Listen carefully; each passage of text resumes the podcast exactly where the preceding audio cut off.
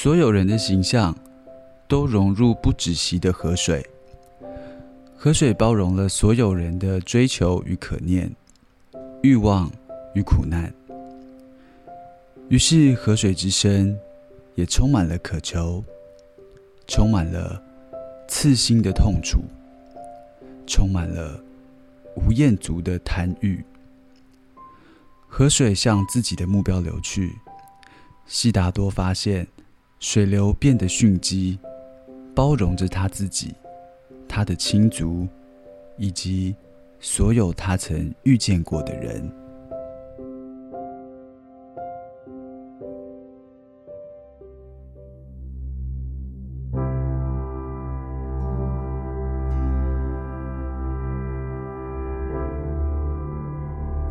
美的沉思，我是蒋勋，回来认识自己。好，刚才我们听到阿佑替我们朗读，呃，赫曼·赫塞的小说《西达塔》啊，他有不同的翻译了，稍微解释一下，就是他是以印度的这个佛陀没有出家以前叫做悉达多，他的名字来。命名的一个小说的名字，所以台湾的翻译有很多不同的版本，有的翻译成《细达求道记》，啊，因为它等于在讲一个人的修行求道；有人翻译成《流浪者之歌》，就是后来云门舞集编成舞道的呃这个舞剧的版本的来源。呃，不管这个 sitata 翻译成什么样的名字，呃，我们在最近几次。介绍这本书，都希望大家能够了解，对于德国的这个作家赫曼·赫塞，他其实没有佛陀这个包袱，就是我们通常走到庙里看到佛像，想到佛陀这两个字，我们大概都会有一个很制式的反应啊，尊敬、神圣。那么，因为他是一个德国的作家。他就可以把我们有的这些概念拿掉，嗯，纯粹去看一个人。那这个人是一个少年，是一个王子，然后好像作为一个王子，他的很多的不快乐。那作为一个王子，在宫殿里养尊处优，吃最好的山珍美味，然后穿最好的锦缎的衣服，可他有一个不快乐。我想这个不快乐，也就是。也许我们今天所有的年轻人都会有的不快乐，那个不快乐不来自于你生活上有困难，就是你有东西吃，你有衣服穿，你有房子住，你的衣食住行没有问题。可是并不说明你的生命里没有追求。那你的追求到底是什么？而这个追求的难度，有可能比衣食的追求。食衣住行的追求要困难很多很多啊！就是我想，我跟阿佑都会回想我们自己在青少年的时代，就是无端的忧愁。嗯，好，我不知道怎么解释那个无端的忧愁，就没有原因的。呃，忽然就会去读歌德的《少年维特之烦恼》之类，就是我的生命从哪里来，我的生命到哪里去，我的生命存在不存在的差别是什么？那我存活的真正意义在哪里？我觉得我们常常会困在这一个很奇怪的思维当中，对，会找不到自我的感觉。是，好像我觉得这个原因是悉达多出走的最大的理由，就是他要找自己，他要认识自己，我到底是谁？那那个王子是这个世界给我的一个称呼，所以我住在皇宫里，那准备继承父母给我的。锦衣玉食，准备继承王位，可是他觉得这个真的是我要的吗？那我活着有没有一个我自己属于我自己，跟父母无关的，跟这个世界其他人无关的，属于我自己的一个非常独特的一个存在的理由？我我相信我们年轻时候大概都问过这个问题。那。到某一个年纪，你慢慢会不问很奇怪。对，被世俗的一些繁杂的事情，让你变得有点心不在焉，反而忽略了就是这个最重要的问题。所以我每次读赫曼·赫塞这个小说，我觉得非常珍惜，是我曾经有过跟悉达多同样的出走的愿望、流浪的愿望。我希望走出去认识我自己的那个强烈的渴求。可是慢慢的，你好像。就接受了现实给你的那个角色啊，比如说我，我后来到大学教书，在三十五岁，我到东海做系主任，那别人觉得呃很好的职业，然后很难得的机会，在大学的教的教室当中教学生。其实我那个时候是非常不快乐的时候，我不知道为什么不快乐，就是我觉得我自己的准备不够，我希望。做一个独立自我的部分部分不够，因为你站在教室里，你扮演了一个角色，学生叫你老师，你也扮演了一个角色，你慢慢不知不觉被那个角色所限制。那我常常在想，晚上回到家里躺在床上睡不着觉的时候，我会想说，拿掉这个学生叫我老师的角色，我还剩下什么？嗯，我是不是有一个？完全属于我自己认定的价值，而不是每一个人看到我说“老师早，老师好”的那个称呼。那有一天我走过东海的校园，天气很好，我看到一个年轻人躺在那个东海教堂，很漂亮，旁边那个草地是我最喜欢的那个草地。我在没有在东海教书以前，我去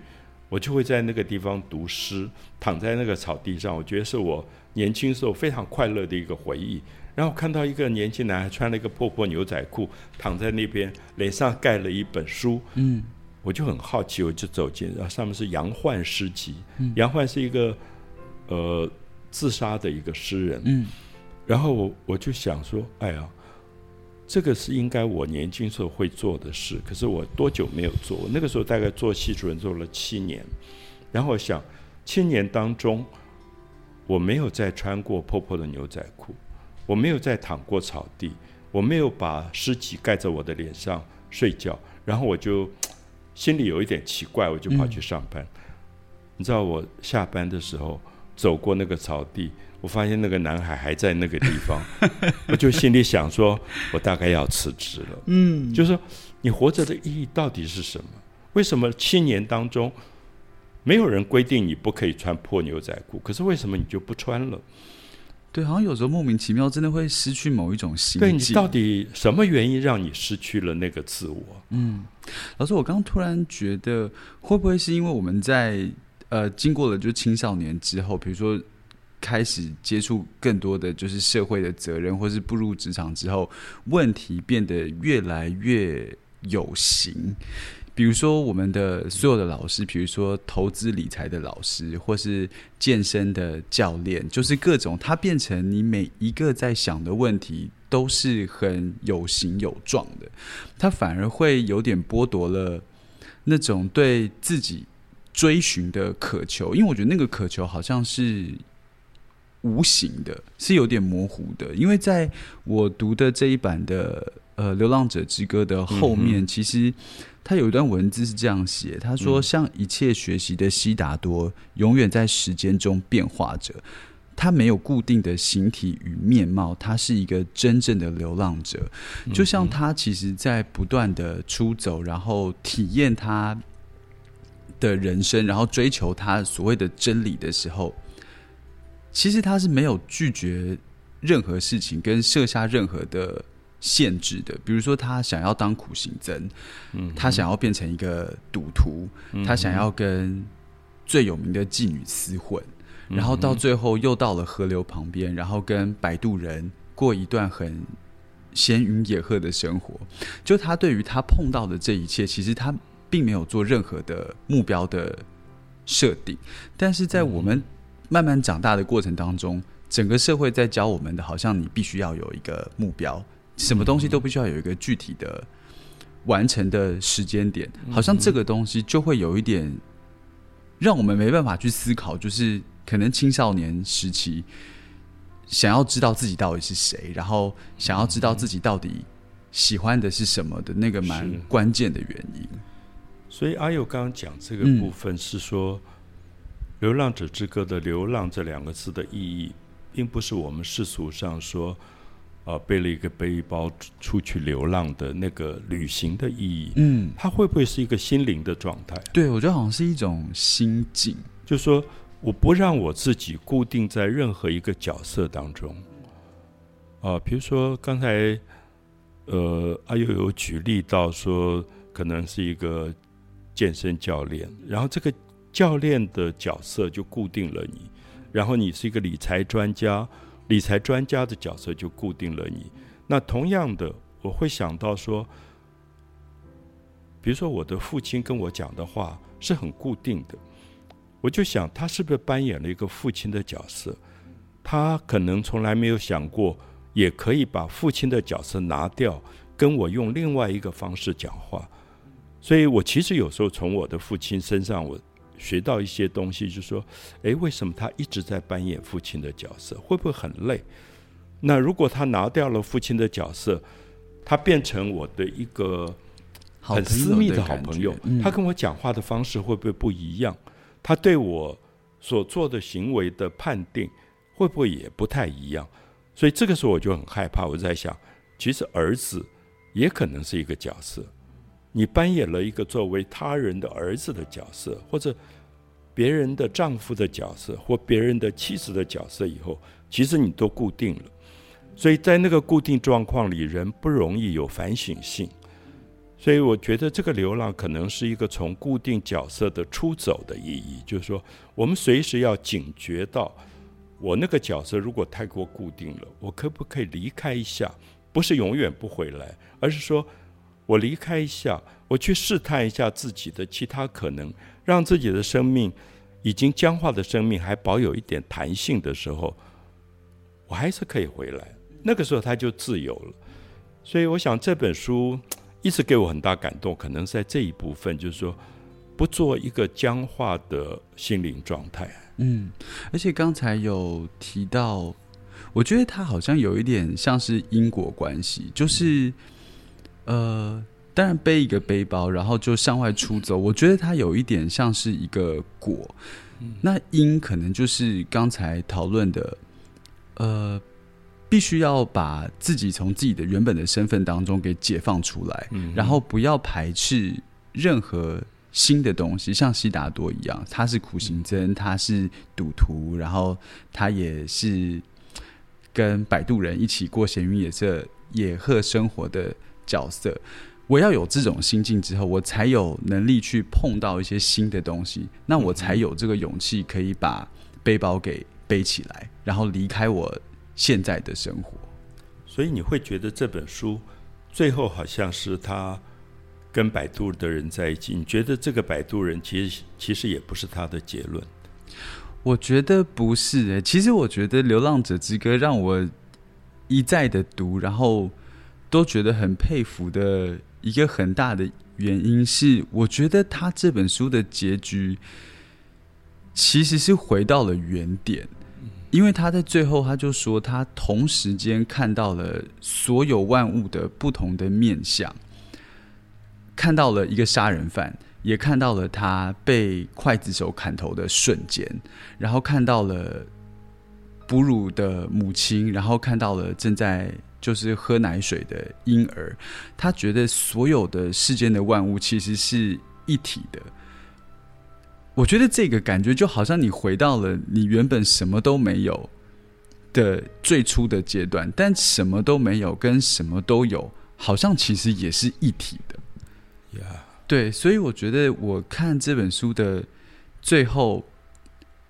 我不认为这是一个结局，我反而觉得他好像是走了一圈，然后回到了最初的那个原点，然后那个原点，我觉得就是他其实一直在追寻的东西。所以阿佑觉得，像嗯你现在这样的一个年龄，在台湾的同年龄的朋友，嗯，还会有这种的思维跟反省吗？我自己接触到的，我不是很确定诶，因为我觉得就是包括我自己其实现在比较多花的时间，其实还是想的是刚才提到的比较具体的问题，就是我接下来应该要。呃，比如说工作是什么，然后我短期的目标是什么，就是其实是一些还蛮繁琐的问题。但我其实一直也蛮期许自己或是同年龄的朋友，就是最后可以找到，就找回就是青少年时候的那个心境。好像没有什么很不是没有重要的事情，是即便有重要的事情，可是还是可以。维持一种就是比较轻轻松的态度，然后，呃，比如说在出国旅游的这个时间，比如说好了，我可能明天就想要出国了，我机票可能就今天才订，我不用像就是现在一样，就我可能想要出国玩，或是即便是在就是台湾岛内旅游，我可能一个月前我就必须要安排，比如说工作要排开，然后这个事情要。理清之后，我才可以去，就失去了像这样子的弹性。就我还蛮希望也可以找回像这样子的轻松的心境的。是我我刚刚问这个原因，是因为我在阿佑身上看到一些蛮不同的东西，甚至有时候跟朋友谈起，因为他们认识阿佑，我说好像蛮异类的。因为我我想，我有时候真的会想说，是不是现实的衣食住行对于很多年轻人是压力大到他。没有办法给自己多留一点点心灵自由的空间了，那这个是我我会难过的，因为我觉得一个人被衣食住行压迫到没有留一点点心灵自由的空间，那个生命其实会越来越不快乐，是真的会走向不快乐。可是多留一点点那个空间，我没有说要很多，所以我记得有一次。呃，泰泰的找我演讲，我就想说，能不能每一天二十四小时留十八分钟给一首诗？就是因为十八分钟很短，在我们二十四小时当中，你不晓得做什么，十八分钟就过了。可是如果我专心的去把十八分钟每一天的十八分钟给一首诗的话，我的心灵是不是有一个跟我今天在职场上？不一样的追求，其实我一直有这样的妄想吧。我我会觉得好像很难，因为今天的现实社会，我走出去，我跟年轻人讲这话，别人会觉得你好像是精神病。其实，可是我真的有这个渴望。我有时在捷运里，我就很想站起来跟大家说：“你可不可以留十八分钟给美？你可不可以留十八分钟给爱？”嗯，啊，不多，就真的是十八分钟。可是。因为我觉得少掉这十八分钟，你的生命真的会非常非常不快乐。可是你有二十三小时零多五四十几分钟，你可以给职场，那你为什么不留十八分钟？就很短的十八分钟，或者我现在也没有野心了。我想说，可不可以留五分钟给爱这件事？去拥抱一个你在这个世界上想要拥抱的人，去亲近一个你。觉得应该亲近的身体，也许是母亲，也许是父亲，也许是一个你最想依靠的人。可是，如果少掉了这个东西，生命到底少掉什么？就是我很感谢那个不认识我、躺在东海的草地上，穿着破牛仔裤、脸上盖着一本诗集的年轻人。他不认识我，他甚至不知道我经过他，可他真的救了我，是因为他后来。我打电话到巴黎，跟学生讲说：“我好想去画画，我想去回巴黎画画。”他说：“你来啊，我把你所有要画画的东西都准备好。”好棒哦！那他不知道是因为那一个躺在那边的一个陌生人给了我这样一个，因为我觉得哇，我七年没有做这件事了，我觉得好可怕。就七年当中，你竟然没有给自己十八分钟。所以不是二十四四小时，是七年当中一晃就过，然后你完全忘掉了那原来你许诺给自己的十八分钟。所以我想，今天又给大家读了这个悉达多去靠近了河流，去听到了河流的声音，然后在河流里他惊艳了所有生命的各种各样的状态。我觉得那个有点像我有一次。急诊在台大医院，就是可能是生死一念的时候，我忽然觉得下一秒钟或者下一分钟，可能就是决定生死。因为医生帮我在做心脏的支架，然后我看着 monitor，然后忽然就有一个导带，就是你的一生忽然会重复一次，然后你会发现里面好多的东西，有欲望，有沉沦，有圣洁的追求，有对人的爱，有对人的恨，其实全部出来了，真的像一个电影快速快速导带，然后医生说好了，没有问题了。我救回来，然后那个东西都不见了，就不见了。我忽然觉得好可怕，就是 好像只有逼到生死临界的时候，那个东西才会出现一下。然后我们真的很珍惜，说我们还有一个河岸可以靠近，去听一听大河的那个声音。嗯，谢谢阿友给我们读这一段，谢谢老师。